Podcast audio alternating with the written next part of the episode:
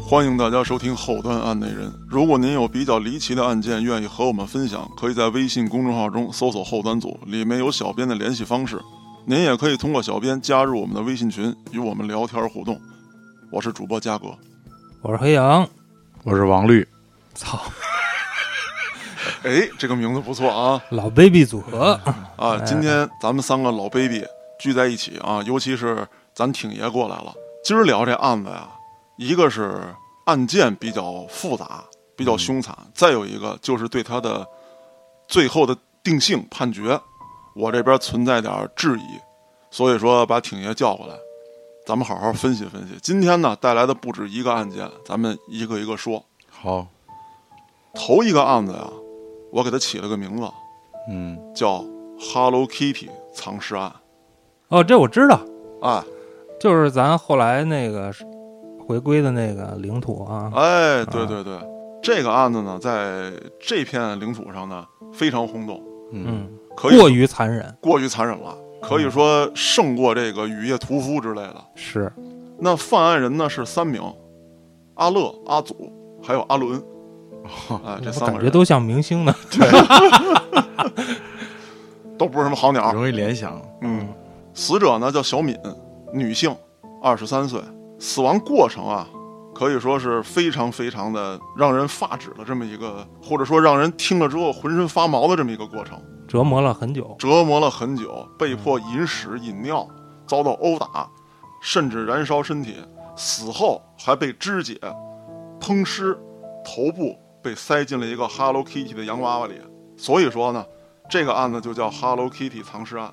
哇，我觉得这可能咱得请以后请一个心理学方面的哎，朋友过来分分析析这一下个，这已经不仅仅是犯罪行为了，我觉得，没错儿，为什么说这几个犯罪分子心理上绝对有问题？不仅仅是因为他们的残忍和变态的这些虐待手段，就是在法庭宣判的时候，这些犯罪分子在法庭上，因为你法官肯定要陈述他们的罪行，嗯，当他们听到呃这个法官说他们怎么虐待这个死者的时候，哎，他们还甚至说在法庭上互相对视嬉笑，嗯，一点没有悔改之意，或者说连基本的对法律的恐惧都没有。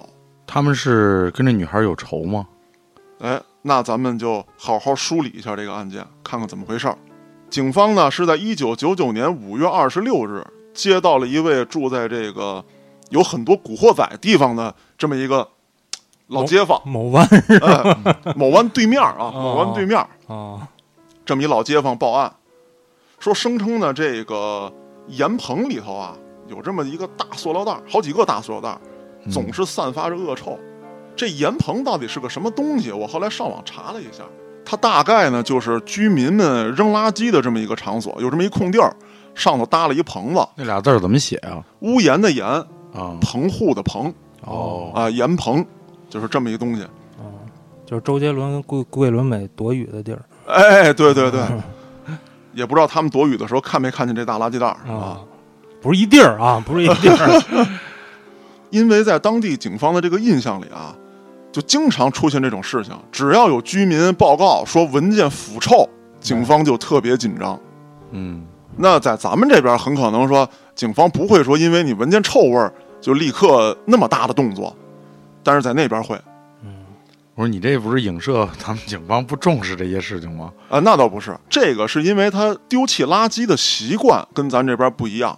嗯，还有一个说重视到什么程度啊？咱们这边是要发现了尸体，我再去叫这个，比如说法医过来，嗯，啊，进行这个，或者说我发现疑似尸体了，我叫法医，一堆烂肉啊或者什么之类的，那现场的这个出警的民警会做一个初步判断。嗯，但是在这边，只要说发现腐臭，那警察出警的时候会带着法医一起来到现场，这是人家那是不边是还包的。括医护人员，对对对，这是人家那边的一个办案特点，这个嗯不是说咱这儿不好或者怎么样的，习惯不同而已。那边地儿小，对，哎好操作啊，来得快，对，果然啊，在垃圾袋里发现了人体的内脏，已经高度腐烂了。那挺爷刚才问了，说死者跟这个凶手到底有什么样的关系？是不是有仇？嗯，我在这介绍一下，死者是一名舞女，与凶手存在债务关系，哦，很可能是高利贷。嗯但是呢，这个犯案人被抓了之后啊，据他交代，这个死者小敏呢是夜总会的舞女，在一九九七年的时候，她为了给祖母，也就是她奶奶，筹集这个医药费，嗯，偷了阿乐的钱财。啊，就是阿乐去消费的时候对，被趁机，偷了钱还偷了东西。嗯那阿乐回头就发现了，嗯，说你得把钱还我，但是呢，你不能只还我这些钱了，你要给我一定的损失。赔偿，哎，要赔偿。但是据与小敏一起上班的这个小姐妹们反映啊，说可能不是这么回事儿，因为死者已经死了，想怎么说怎么说了。哎，想怎么说怎么说，嗯罪犯他不承认了，全听他一家之言了呢。啊，这个小姐妹是这么说的，说因为小敏吸毒，哦，她向小乐购买毒品，钱又不够，那怎么办？钱债肉偿。但是这个利滚利，你这个肉怎么偿，他也偿还不过来。嗯那就是既得肉偿又得还钱，并且在阿乐的控制之下进行卖淫活动嗯，哦来偿还债务。就是利用小敏来挣钱，对了，这是很常见的一种控制卖淫女的一种手段。手段用毒品控制她。对，这期间呢，小敏还曾经怀孕，而且在怀孕状态之下，阿乐还逼迫她接客，哦，并且告诉一些有特殊爱好的客人，这个贵，这个贵，嗯，这是孕妇。嗯太过分了，那很惨的就是孩子肯定是保不住的。嗯，啊。可是小敏的噩梦啊，就始终没有结束，因为这笔钱根本就还不完，它是利滚利的。嗯也没有一个善良的客人替他把这钱还了，嗯，没有，往往这些女孩还不是本地人。对，嗯死者小敏在一九九九年四月中遇害，这个时间是法医推测的，也经过了一些的验证啊，比如说证人的证词，还有就是对犯罪分子的审问，嗯但具体的时间很难判断，就无从查清了，已经无从查清了。小敏死的时候呢，年仅二十三岁。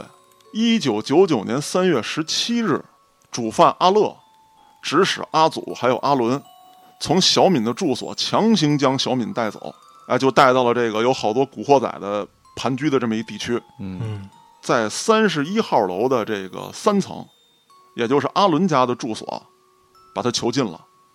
在小敏被囚禁的这段时间里面，三个人是反复的蹂躏她，都采取过哪些手段？我在这儿跟大家说一说啊。嗯用脚踢下体，嗯，啊，流了很多很多的血。其中这个阿伦还把塑料吸管烧化了之后，往小敏的伤口上滴这是低塑料滴塑料，哦，还不是一般咱们说那个滴蜡。嗯这低不塑料光有创伤，还有毒性啊，对啊，嗯因为你是滴在伤口上的嘛，嗯，咦还往伤口上抹辣椒水儿，逼小敏喝生油，就是食用油啊，哦，逼她喝下去，那个滋味儿大家可想而知啊。嗯，那还有就是我刚才说的，逼她喝尿、吃屎，可以说这个小敏每天被折磨的像一个血葫芦一样，哎，极度凶残。到了禁锢她的最后一个晚上，这三个犯罪分子啊，发现这个小敏已经奄奄一息了，踹了踹她，发现没反应。哎，其中这个阿伦就说了：“咱们给她更大的刺激，看看她能不能在疼痛中醒过来，是不是真的死了不是，那我有个问题啊，就是说，呃，既然他们的目的是让小敏去卖身还债，？”嗯，对？吧？那他们这么疯狂的折磨她，肯定是没法再让她去挣钱了。对我也没明白是是因为有什么原因，或者说她已经不能挣钱了，还是怎么着？他们这么去疯狂的折磨她？我觉得是这样啊，这三个人呢，很可能只是想惩罚一下小敏，但是在行凶的过程当中，这三个人找到了快感。或者说是不是这三个人本身也吸毒？因为我见过那种就是吸完毒以后，他置换，他就是想，比如说虐待婴儿，嗯，从而获取快感。很有可能，不好说，很有可能，因为死者已经死了。囚禁的过程有一个证人，一会儿咱们提这个证人。嗯，除了这个证人的证词跟三位凶手的陈述之外，已经找不到任何佐证去证明他们当时的精神状态。嗯而且尸体被肢解了，高度腐烂，可能这些创伤也没法再查清了，是吧？对，他们准备用火来烧小敏。对，哦，用火焰的疼痛感看他是不是能苏醒过来。嗯那先开始呢，就是用烟头烫，但是这个好像不太起作用，为什么呢？因为小敏一身是伤，他已经不知道哪儿疼了。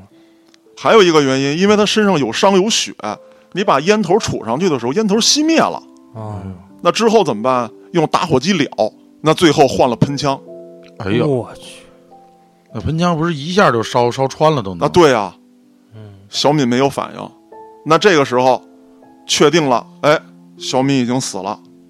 这三个人就不慌不忙的准备处理尸体。那首先是肢解，指甲，嗯，而且他们还起了锅。那这个不细说了，起锅干嘛？大家应该都知道。嗯，那四肢处理完了，那人体还有一些呃脏器器官，嗯，他们就暂时先装到了大塑料袋里。哦，那当时屋里头呢，没有什么其他的东西可以再装这个小敏的头颅了，这不能就扔着呀，嗯，塑料袋里也塞不下了，怎么办呢？发现屋里头有一个 Hello Kitty 的公仔，特别大，就是那种大跟大熊娃娃似的，，哎，他们就把里面的填充物掏出来，把人头塞在里面，简单的给缝上了。阿伦和阿祖先去处理尸体，就是被砍下来的部分，嗯，直接扔到了这个垃圾填埋场。哦，可就在这个时候，该地区因为我刚才说了有大量的古惑仔活动，嗯，警方这个时候并不知道他们在屋里头正在做这种暴行，嗯但是来处理古惑仔来了。哦，他们也是古惑仔，也不是，他们害怕呀，他们们害犯罪怕了呀呀，对啊，哦不管他们是不是，但是你说贩毒的，他能不是吗？对。那这个时候害怕，所以没办法，内脏就没来得及处理，所以说出现在了我刚才介绍的那个严鹏，哎盐棚的里面。嗯在这儿呢，我还得说一个细节，就是警方发现这个公仔的时候啊，嗯上面有一些这个脚印。嗯像是小孩儿的鞋印儿。嗯，也就是说呢，这个公仔被遗弃在这之后，很可能还被周围的一些孩子踢来踢去的玩过。哦，但是这些孩他们也子不知道里边有什么，不知道对啊，啊，只是觉得这个不一样，因为它里头有人头，它有分量啊，嗯它不像那软软的，踢起来之后没反应，嗯，对吧？而可能且处理过嘛，没有血什么的，对，没带回家就不错了，但是这上头仍有血迹，跟黑老师说的还不太一样，哦，因为加热的时间比较短，嗯，啊，脑子内部的一些啊没留完，没流完，嗯当然这些污迹啊、血迹啊，孩子们并没注意。嗯，嗯，很可能是被踢完之后，哎，受到撞击，一些裂缝当中又渗出来，这时候孩子们又走了，没看见。哦，我感觉这也是贫民区的孩子，对，就是有啥玩啥，对，对，对，啊对，对。警方为什么会注意到这个公仔？嗯一个呢，就是因为上头有血迹，法医一拿起来，觉得重量不对，摸了摸里头是硬的，打开之后，公仔也在严鹏是吗？呃，公仔不在盐棚，公仔是在他这间屋子的外面，就是凶手犯案的这间屋子的外面。警察是挨家挨户的排查，找到了这间屋子。那我觉得，首先最先发现的是那个内脏器官，对吧？。对，如果确定是人体的，那肯定警察就首先要确认其他的部部位在哪里，对，是吧？对，这栋整栋楼排查的过程中发现了这个公仔啊、对，听到这儿呢，大家已经嘖可能心里头有有一定的不舒服的感觉了。嗯，但这还不是最让人瞠目结舌的。警方在一九九九年五月二十六日把主犯阿乐抓获了。警方在屋子当中啊，发现了大量的这三个人的指纹，哦，而且这三个人他本身也是劣迹斑斑，哦有案底，嗯有嗯案底一比对很容易。就找到了，对，阿乐被抓了之后啊，这三个人也不是什么好兄弟，不像咱们电视里看的这个古惑仔们啊，我要为大哥为兄弟们怎么扛，立马就撂了。就跟咱仨似的，对对对，挺爷肯定得先争取宽大处理。对，而且互相推诿是吧？哦把我们立马就撂了，对，第二天，在屋子里懵懵登登的阿祖就被抓住了。嗯阿伦一直在逃，但是不久之后也在其他省份落网。两千年的时候被遣返到当地，哦阿祖向警方指出，这个阿乐是吧？当时就是他把死者的脑袋锯下来的。阿伦呢，又指出这个阿乐说他是这个黑社会和盛堂的成员，哦，我们都是他的小弟。这么咬下去，分分钟他们就处理了。哎，可是这三个人呢，是你咬我，我咬你，又没有其他的目击证人，嗯，那咱们得说这三个古惑仔的藏身屋为什么会出现一个 Hello Kitty 的公仔？嗯啊还对有个女的，对了，嗯，哦，不止一个死者不是，不是，有目击证人。哦，是某个人的女朋友。黑老师可以，你这个律师真的丢人啊！在这起案件当中啊，不呀，我知道，对我没听过，但是你这个公仔，我觉得也许是人家买过来准备送给女朋友的呢，哎也有可能嗯吗？都有可能，但是至少证明什么？这三个人很可能啊，在犯案期间也与外人有过联络，嗯，那是肯定要聊，对吧？？或者说见过面儿，以至于说有可能有人来到过这儿。其他的证人，对，嗯，那就像黑老师说的，确实有这么一个证人，而且是当中一个犯罪分子的女朋友。但问题是，这位证人只有十三岁。啊，十三岁的女朋友，对，呃，犯罪分子是多大年龄啊？犯罪分子二十多岁，这个为首的啊，阿乐年龄最大，三十多岁，剩下这俩孩子呢都二十出头，其中一个人的女朋友就是这位十三岁的少女。应该也是个小太妹一类的。对，大陆以外的我不太懂啊，就是按照内地的咱们民法典的规定啊，这哇个，学上了这个，十对刚刚开始学，啊这个十四周十三周岁啊，是吧？？嗯对，他属于限制民事行为能力人，嗯，他呢是可以作证，但是呢必须与其智力能力相关的这个证词才能被采信。嗯，而且你像这种，就是如果是犯罪行为这么极端暴力、血腥的这种，我觉得按照咱们内地的法律，他他证词可能都不一定能采信。挺爷说到关键了，嗯，这律师不白当。这起案件一开始的时候我就说了，我对他的判罚有质疑。嗯，那为什么会产生这种有质疑的判罚？就是因为这位仅有的证人嗯，他是十三岁，对，他的证词可能不能完全作为有效的证词，对啊对她可以向着自己男朋友啊，她可以故意诬陷别人啊。也不是他描述的很多东西，如果以他的智力年龄来说，呃，更严重的这些东西，很有可能不行因为当时就有人提出来了，说这位女孩的证词很可能是在见到当时的场景受到极度惊吓之后，对对对对夸大了或者说扩大了她所看到的事实。对，没错，嗯，那咱们接着往下捋这个案子。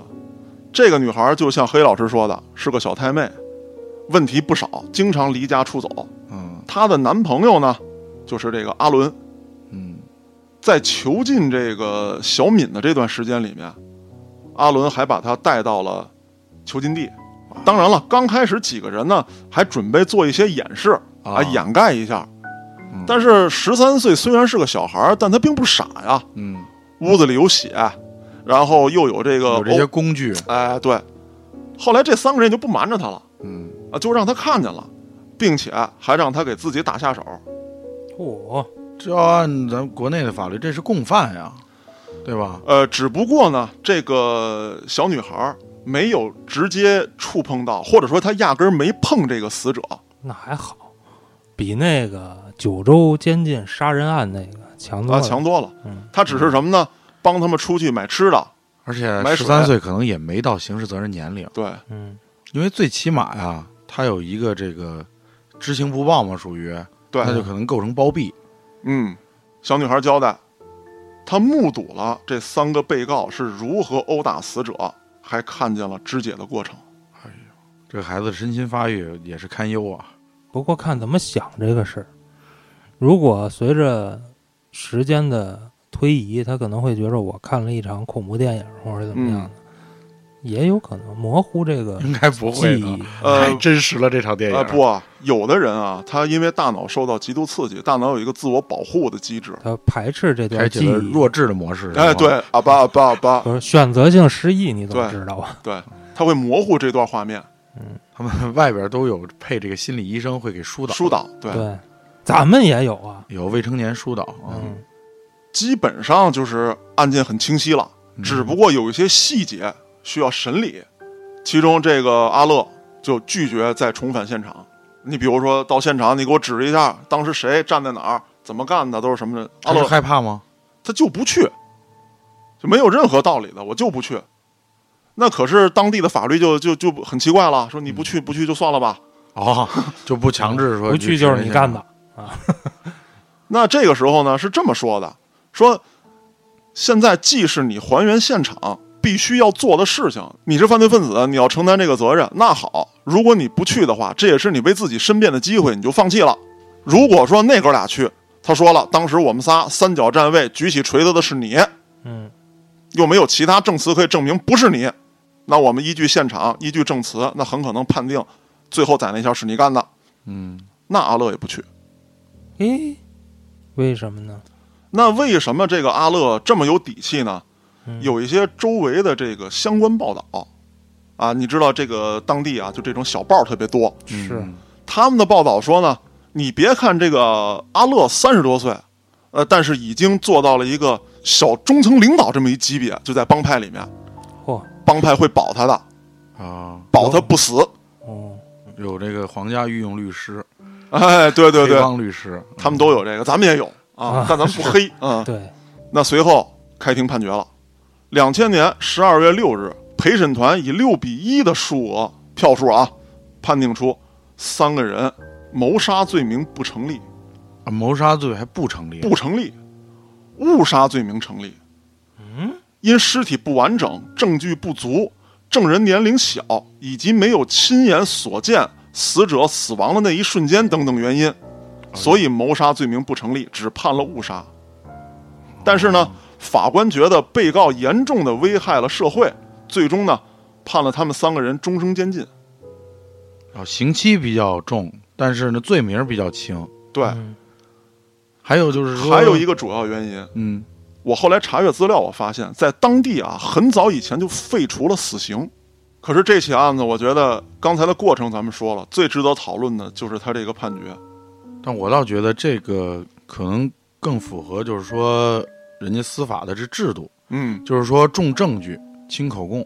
嗯因为这个案子，根据你的描述呢，呃，就是说只有一个十三岁目击证人的情况下，没有其他证人，尸体又被肢解抛到了其他地方，然后经过长时间的腐败呀、很多证据没法取得的情况下，嗯那么法官呢，还是宁愿按照证据，包括陪审团用证据来来说话，最后定的这个包括罪名，包括刑期，嗯，并不是说按咱们理解的，只要是你们干的，那你就是罪大恶极，就得处以极刑。嗯，我估计他们理解的就是没有主观的想去杀害他，只不过是在折磨他的过程当中造成了死亡，对，就是现有的证据哦体现不出来他们强烈想对，置他于死地的这个目的。明白了。你这么说的话，我其实还是能理解一些的。你比如说砍大腿一刀和砍胸口一刀，可能最后都造成人死亡，但是呢。嗯砍大腿有可能就定成故意伤害致人死亡，嗯就不能定故意杀人，因为假设没有证据证明他的目的是剥夺他人生命的情况下，就不嗯能定故意杀人。明白了我。觉得这个也是这个情况。这也不好说，看你是不是直接一刀就奔大动脉去了。对那如果是，那没准儿对还得另说。嗯你就是捅肚子没捅死，嗯，但是呢，从你的供述，包括你这个行为，他也该是致，定故意杀啊人也得定。因为他是致命部位是吧？对，嗯嗯这个案子就是说，他们可能确实只是想折磨他，嗯，嗯，但是折磨的有点过，只能说，最后是这种结果。对，最后是这种结果。，那关于这个案子呢，其实还有很多要讨论的地方。咱们在节目里头呢，不说这么多，一个是说这几个罪犯的心理，再一个是对案件的判罚。大家有什么想表达的观点跟看法，可以在微信公众号中搜索“后端组”，里面有我们小编的联系方式，咱们进群交流。接着说下一个案子，我不知道你们听完了之后会不会有跟我相似的感受。二零一二年的四月二十五日，二十多岁的小韩啊，他们老板让他办个事儿，嗯，他就抄近路，走了这么一段这个算是土路吧嗯。但这个路啊，并不偏僻，在他不远的地方，也就是说隔着几十米就是大公路，公路边儿上有点这个稻田呀、树木，然后就是条小土路，而且这附近呢还零零散散的有这么几户人家。这是村儿嘛？哎，差不多呀、路边的村儿啊，小韩上班这地儿是一工地哦啊，正在搞建设。老板说说你现在出去办个什么事儿，哦，哎，及时回报。这一出去，小韩就失踪了，嗯，电话打不通，也不见人，老板还挺生气，说这孩子是不是偷偷跑家去了？呃岁数小的孩子在外边打工会有这种情况，想家呀，或者说不适应啊，嗯，就有可能有往回跑的那个想法。哎，嗯，会有我我打童工的时候就有点这种想 法还当过童工呢。哎，这段经历原来在节目里讲过，大家可以翻一翻啊，在这儿不多说。这孩子呢是当地人，上班呢离家不算太远，他每天晚上呢其实是要回家的。第二天，小韩的母亲给工地打电话说：“你们昨天是加班了吗？我孩子一宿没回来，也没跟我说一声。”这一下就慌了神儿了。老板觉得有问题了是吧？对啊呀、就立刻报警了。这孩子找不着了，这多大的事儿啊！就出来在我这儿上班，我给派出去的人没了。嗯、再一个，出去的时间是白天，这条路也并不偏僻。我刚才得已经说了啊，嗯，那理论上来讲，不能出现他被拐走的这种情况。可是警方一听说这个失踪地点，立刻就派人到了现场。为什么呢？因为不止一个人在这儿失踪过，有十几名青少年在此地失踪，还都没找着，对，都还是都是男的，都是男性。最大的二十二岁，最小的十二岁。我突然想到了“器官”这个词，哎，当时很多丢失孩子的家庭也想到了这件事儿，嗯，而且还有目击证人说，在这个失踪地点附近，经常看到一辆灰色的面包车。哦，那这个时候，警方就展开了调查。第一呢，卖器官这种传闻对社会引起的恐慌度太大了。是，如果是假的，不能让这个传闻继续扩散；嗯，如果是真的，那必须火速破案。对啊，要不然更多的人会遭殃。我觉着不像真的，因为要是从刑侦的角度讲啊，嗯，惯犯他是不会反复在一个地方作案的。有人说犯罪手段可能不太高明，黑老师分析的很有道理。那就在警方调查的时候，突然有一个小伙子叫小雷跑到警局，说我要报案。哦，呃，警方就说了，说你你怎么回事啊？说我咋在那条路上被人绑架了？他我跑了。我对我现在逃出来了，我被绑到了一个黑砖窑，哦，我趁守卫不注意，哎，我逃出来了。哦，我本身呢是在一个酒厂打工的，啊，啊，负责这个等于晒酒嘛，发酵那个酒曲。嗯，啊，有一天从这儿过，啊，就被几个大汉塞进了一辆灰色面包车。拉壮丁了。哎，说我们那儿还有好多好多像我这样的孩子，有大有小，平时怎么虐待我们，怎么殴打我们，哎，反正说了一大堆。我们彼此之间还不能说话，哦，彼此之间说话就挨揍。哦，因为我呢是这个不是会酿酒这手艺嘛，嗯，我就拍马屁，我用吃剩下这个饭糟啊，嗯，这个饭糟到底是什么东西，在当地这块儿怎么讲我不知道。我意思就是，可能是剩饭、嗯啊这些东西，嗯，我发酵酿酒，嗯，给工头拍马屁，说趁丫不注意我跑出来了。这工头也够穷的。工头其实很穷，包括嗯绑架他们的人都很穷。哦，有大老板。对，嗯，那警方呢，根据这个小雷的叙述，就马上出动缴毁了这个黑砖窑。嗯，一清点人数，发现不对，和失失踪人口对不上哎，跟失踪人口的数量对不上，身份也对不上。啊？有些人在砖窑发现的有些小伙子不是报案家庭的孩子，有些报案家庭的孩子没有出现在砖窑里。警方就立刻说：“把这砖窑给我扒喽，掘地三尺，看是不是有的孩子死在这儿被埋了。对哦，而且还有不是从那地儿抓来的。”哎，嗯，那之后呢？呃，不是从这地儿被抓来的孩子，那很快联系到了亲属，联系到了嗯对亲属因被为接都走。成年了嘛，他肯定记得家在哪儿，联系方式。哎，，对，那这个案子呢，马上就陷入了僵局。你们其他地区丢的孩子找到了，我们这儿还有十来口的人对不上号呢。那直接审问那帮开砖窑的不就行了吗？审问了黑砖窑的工头，还有那些绑架犯，基本上都交代了。啊，我们哪月哪号跟哪儿绑了一个什么样的孩啊子？然后一看照片，这孩子你们绑过没有？啊，绑过。那孩子绑过没有？没绑过。哦，哎，尤其是这小韩，因为他是这个最近一次报的失踪，嗯很可能他就是个突破口。嗯说这孩子你们绑过没有？我说没有，这跟我们没关系。啊，所有人都否认，所有人都否认。后来根据被解救人的叙述，除了外地那些，本地这些被绑的，特别是这个小雷，他也不是在这条路上，他只是以这条路为圆心，在附近的一个大范围之内被绑的。那他们这帮被绑的人有没有见过小韩呢？没有。问过这个小雷，还有其他被解救的小伙子们，嗯说见没见过这孩子？没有。呵，还不是一案子。不是一拨人，没错，警方也觉得不是一拨人，而且不单单是没见过这个小韩，其他没找到孩子的家属提供照片之后嗯，也没见过。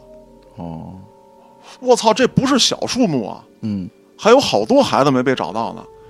是不是有好多个黑砖窑啊？啊，嗨，挺爷这个分析啊，不是没有道理，还因为有煤在矿呢。哎对，因为在当地什么黑砖窑、黑煤矿嗯还是有不少的，嗯包括黑采石场，嗯这些都是需要重体力劳动的人，他们会盯住男性。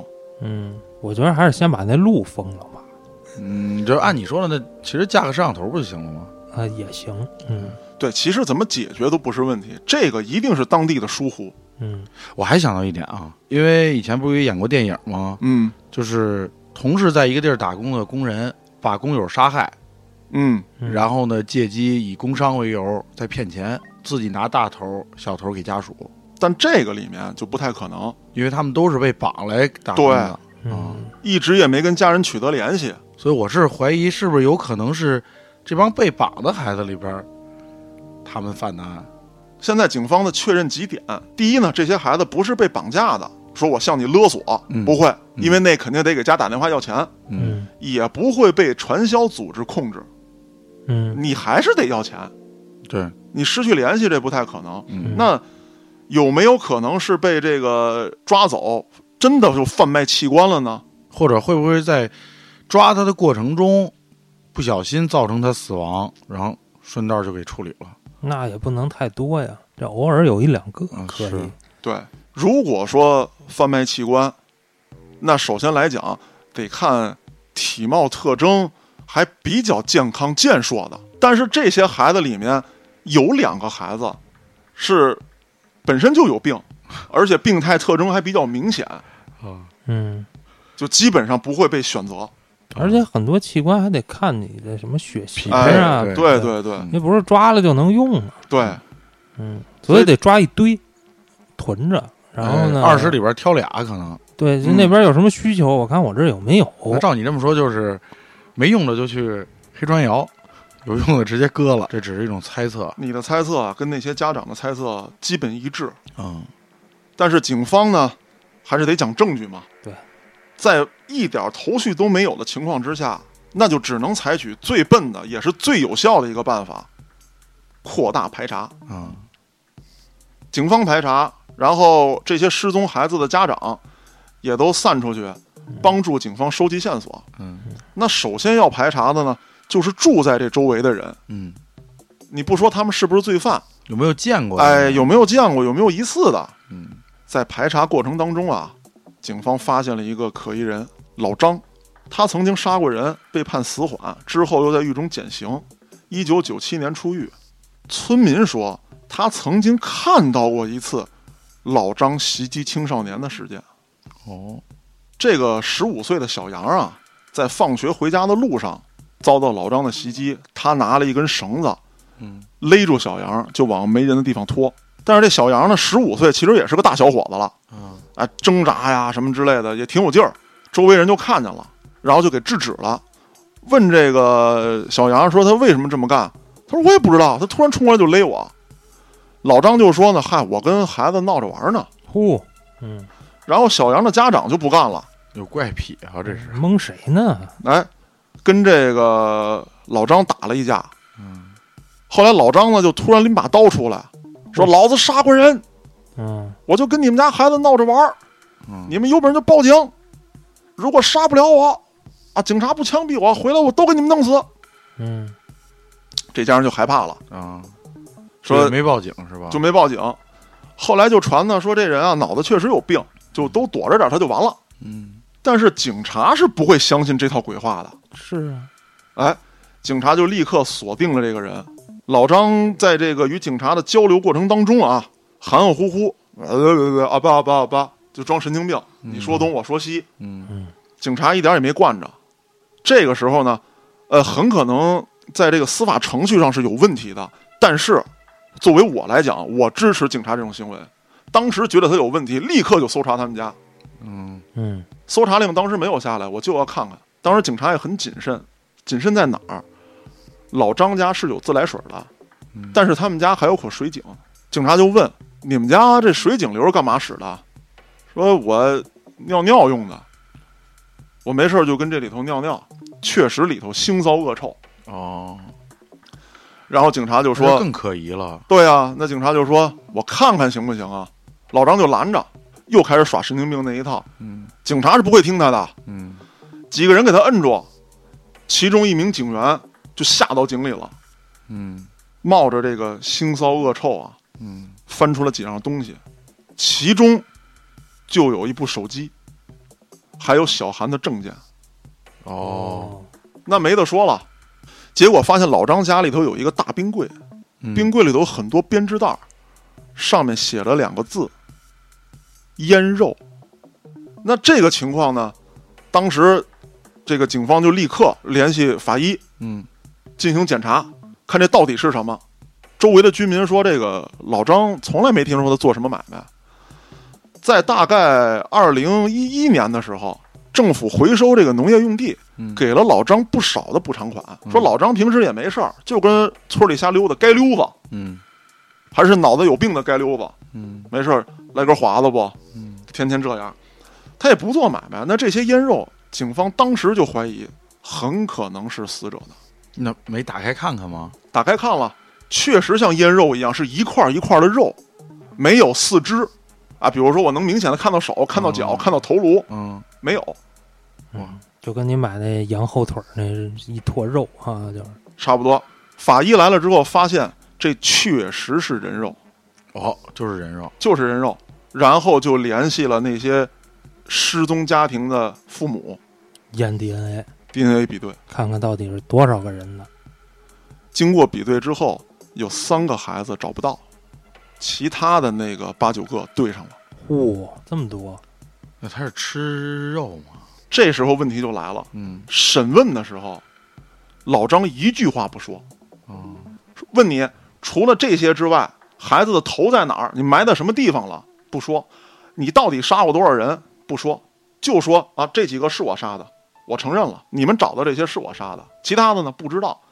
警方就又掘地三尺，井给他扒了，茅房给他拆了，整个家里这个院子全给翻起来了，没有找到掩埋尸体的迹象。这个案子到这一步就完全侦查不下去了，嗯，再不说怎么杀的，怎么处理的尸体，一概不说。而且对于他来说，十个跟八个已经没区别了。对，黑老师说这个到重点了。警方问他的时候，你到底杀了多少人？太多了，记不清。哇，哪月哪号做的？不知道。看见合适的我就逮一个回来。最后的判罚，你多俩少仨的已经没什么区别了，但他是也查不清案情对了，他也就无所谓了。到了两千一二年的七月二十八日，当地的这个法院做出了一审判决，以故意杀人罪判处老张死刑。判决宣布之后，老张非常冷静，也没有提起上诉。如果不是看到这些尸块，谁也不会想到这么一个沉默寡言的农民会是一个极端残忍的杀人魔。至于他到底吃没吃过这些肉，他自己也从来没承认过。可是从现场的迹象表明，他把肉切成啊比较规整的一块儿一块儿的，还冷冻起来，还冷哎肯冻起来，定是要吃。带骨头吗？有一些会有。嗯啊，可以说他不应该是为了钱。这些孩子身上那块儿八毛的零钱不值得抢，是而且他本身不缺钱。对，你杀人就是他的爱好，我对这件事情的理解跟挺爷你一样，嗯，他可能就是心理变态，这只是他的爱好，对，甚至说他完全有可能吃过这些人肉。嗯今天讲的这两个案子都是关于藏尸的，如果各位听众对这两个案子想发表什么观点，可以在微信公众号中搜索“后端组”，里面有小编的联系方式，小编会拉您进我们的微信群，咱们可以一起聊天互动。我们的微博名字不太一样，是北京后端组啊，大家也可以上微博私信我们。